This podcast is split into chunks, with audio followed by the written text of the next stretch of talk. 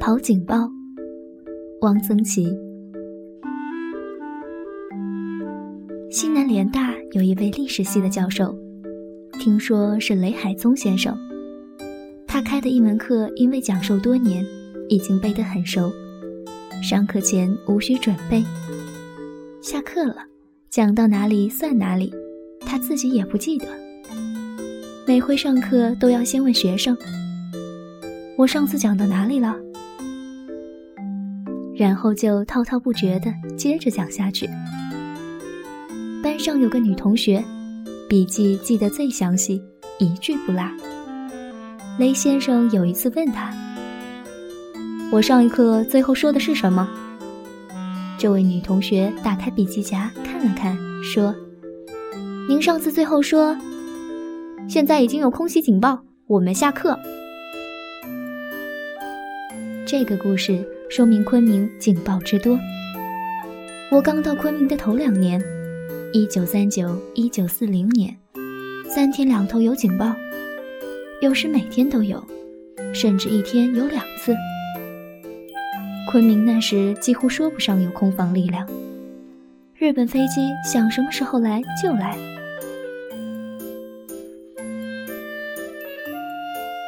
有时静置在头一天广播：明天将有二十七架飞机来昆明轰炸。日本的空军指挥部还真言而有信，说来准来。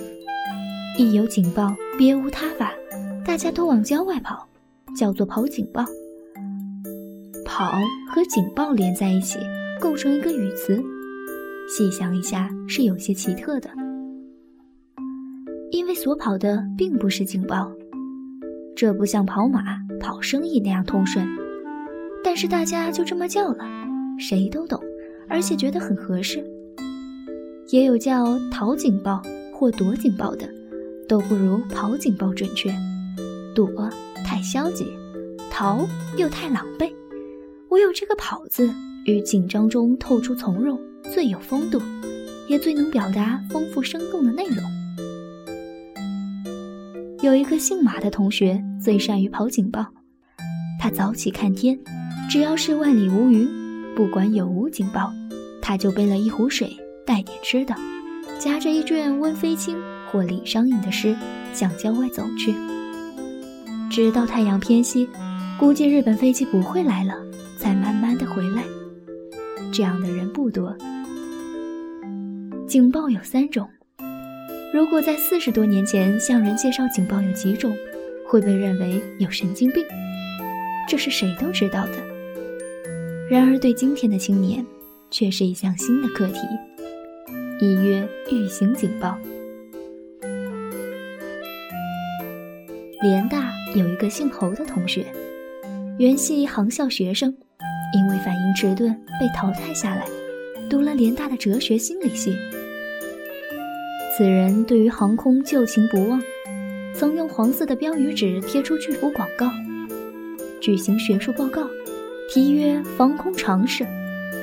他不知道为什么对警报特别敏感。他正在听课，忽然跑了出去，站在新校舍的南北通道上，扯起嗓子大声喊叫：“现在有预警警报！五华山挂了三个红球！”可不，抬头往南一看，五华山果然挂起了三个很大的红球。五华山是昆明的制高点。红球挂出，全市皆见。我们一直很奇怪，他在教室里正在听讲，怎么会感觉到五华山挂了红球呢？教室的门窗并不是都正对五华山。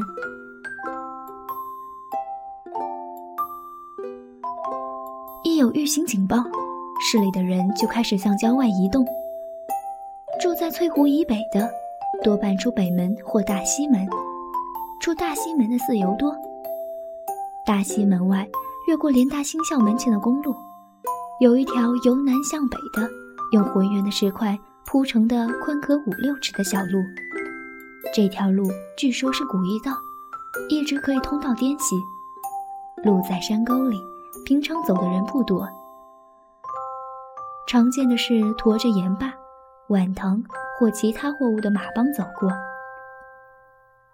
赶马的马锅头侧身坐在木鞍上，从齿缝里嘶嘶地吹出口哨，或低声唱着成功调子。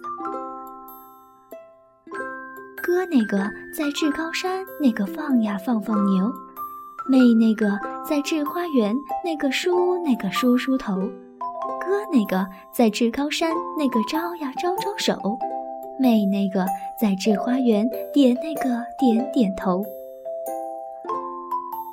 这些走长道的马锅头有他们的特殊装束，他们的短褂外套挂了一件白色的羊皮背心，脑后挂着七步的凉帽，脚下是一双厚牛皮底的草鞋状的凉鞋，鞋帮上大都绣了花，还钉着亮晶晶的龟扎眼亮片。这种鞋似乎只有马锅头穿，我没见从事别种行业的人穿过。马锅头压着马帮，从这条斜阳古道上走过，马响铃哗楞哗楞的响，很有点浪漫主义的味道。有时会引起远客的游子一点淡淡的乡愁。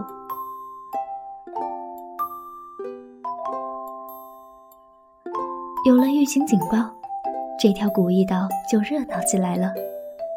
从不同方向来的人都涌向这里，形成了一条人河。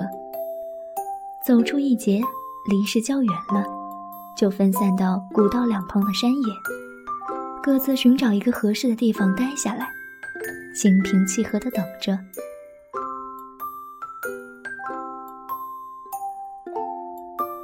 联大的学生见到预警警报，一般是不跑的，都要等听到空袭警报，汽笛声一短一长才动身。新校舍北边围墙上有一个后门，出了门过铁道，就是山野了。要走，完全来得及。所以雷先生才会说，现在已经有空袭警报，只有预警警报，联大师生一般都是照常上课的。跑警报大都没有准地点。满山遍野，但人也有习惯性。跑惯了哪里，愿意上哪里。大多是找一个坟头，这样可以靠靠。昆明的坟多有碑，碑上除了刻下坟主的名讳，还刻出某山某巷，并开出坟茔的四志。这风俗我在别处还未见过，这大概。也是一种古风，说是漫山遍野，但也有几个比较集中的点。古驿道的一侧，靠近语言研究所资料馆不远，有一片马尾松林，就是一个点。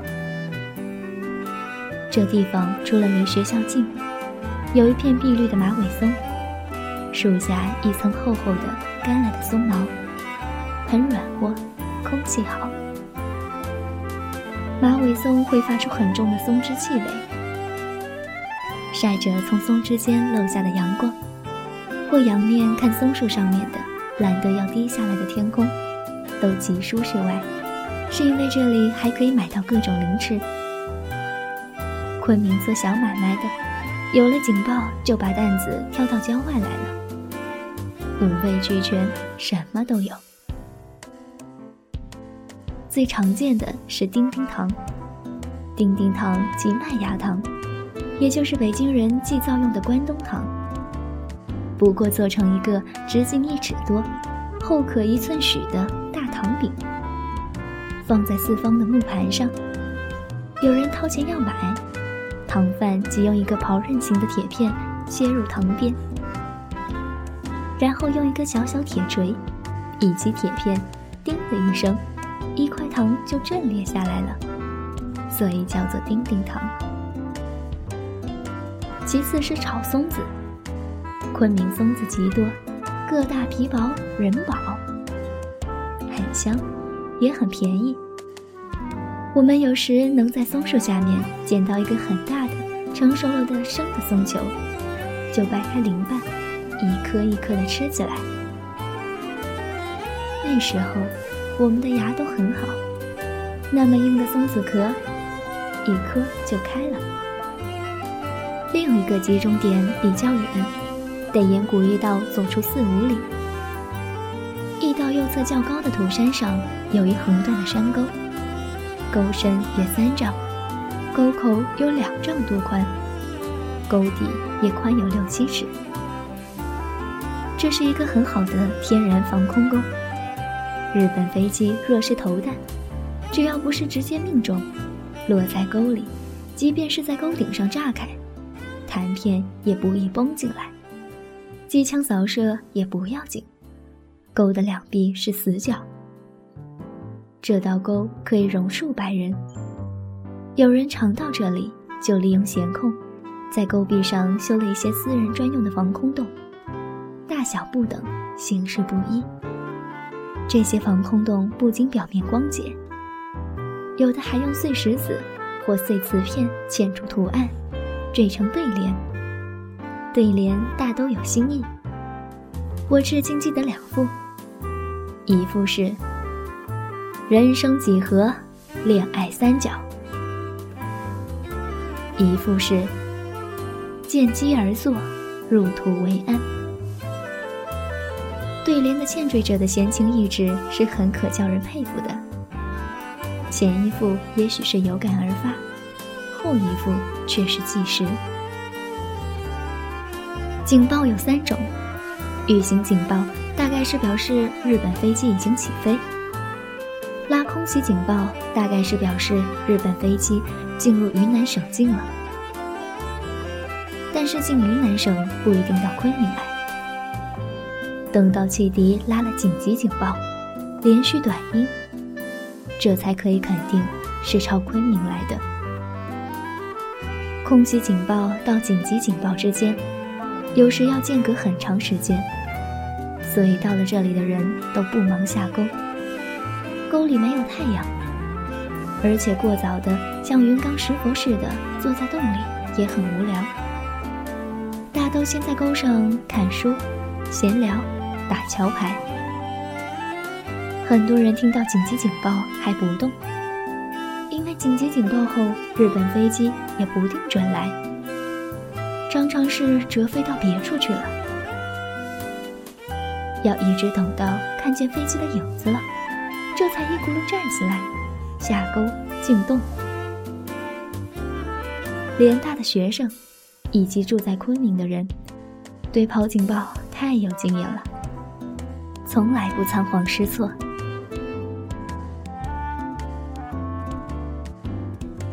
上句的前一副对联或许是一种泛泛的感慨，但也是有现实意义的。跑警报其实是谈恋爱的机会。连大同学跑警报时，成双作对的很多。空袭警报一响，男的就在新校舍的路边等着。有时还提着一袋点心吃食，宝珠梨、花生米。他等的女同学来了，于是欣然并肩走出新校舍的后门。跑警报说不上是同生死共患难，但隐隐约约有那么一点危险感，和看电影六翠湖时不同。这一点危险感使两方的关系更加亲近了。女同学乐于有人伺候，男同学也正好殷勤照顾，表现一点骑士风度。正如孙悟空在高老庄所说：“一来医的也好，二来又照顾了郎中，这是凑四合六的买卖。”从这点来说，跑警报是颇为罗曼蒂克的。有恋爱，就有三角，有失恋。跑警报的对儿并非总是固定的，有时一方被另一方甩了，两人吹了，对儿就要重新组合。写那副对联的，大概就是一位被甩的男同学。不过也不一定。警报时间有时很长，长达两三个小时，也很腻歪。紧急警报后。日本飞机轰炸一毕，人们就轻松下来。不一会儿，解除警报响了，汽笛拉长音，大家就起身拍拍尘土，络绎不绝地返回市里。也有时不等解除警报，很多人就往回走。天上起了乌云，要下雨了。一下雨，日本飞机不会来。在野地里被雨淋湿，可不是事儿。一有雨，我们有一个同学一定是一马当先往回奔，就是前面所说那位报告预警警报的姓侯的。他奔回新校舍，到各个宿舍搜罗了很多雨伞。放在新校舍的后门外，见有女同学来，就递过一把。怕这些女同学挨淋。这位侯同学长得五大三粗，却有一副贾宝玉的心肠。大概是上了吴宇森先生的《红楼梦》的课受了影响，侯兄送伞已成定理。警报下雨，一字不落，名闻全校，贵在有恒。这些伞等雨住后，他还会到南苑女生宿舍去敛回来，再归还原主的。跑警报，大都要把一点值钱的东西带在身边。最方便的是金子，金戒指。有一位哲学系的研究生。曾经做了这样的逻辑推理：有人带金子，必有人会丢掉金子；有人丢金子，就有人会捡到金子。我是人，故我可以捡到金子。因此，他跑警报时，特别是解除警报以后，他每次都很留心地巡视路面。他当真两次捡到过金戒指。逻辑推理有此妙用，大概是教逻辑学的金岳霖先生所未料到的。连大师生跑警报时没有什么可带，因为身无长物，一般大都是带两本书或一册论文的草稿。有一位研究印度哲学的金先生，每次跑警报总要是。每次跑警报，总要提了一只很小的手提箱，箱子里不是什么别的东西，是一个女朋友写给他的信，情书。他把这些情书视如性命，有时也会拿出一两封来给别人看。没有什么不能看的，因为没有卿卿我我的肉麻的话，只是一个聪明女人对生活的感受。文字很俏皮，充满了英国式的机智，是一些很漂亮的小短文，字也很秀气。这些信实在是可以拿来出版的。金先生辛辛苦苦的保存了多年，现在大概也不知去向了。可惜，我看过这个女人的照片，人长得就像她写的那些信。连大同学也有不跑警报的，据我所知，就有两人。一个是女同学，姓罗。一有警报，他就洗头。别人都走了，锅炉房的热水没人用，他可以敞开来洗，要多少水有多少水。另一个是一位广东同学，姓郑，他爱吃莲子。一有警报。他就用一个大漱口缸到锅炉火口上去煮莲子。警报解除了，他的莲子也烂了。有一次，日本飞机炸了联大，昆明北院、南院都落了炸弹。这位郑老兄听着炸弹乒乒乓乓在不远的地方爆炸，依然在新校舍大图书馆旁的锅炉上。神色不动地搅和他的冰糖莲子。抗战期间，昆明有过多少次警报，日本飞机来过多少次，无法统计。自然也死了一些人，毁了一些房屋。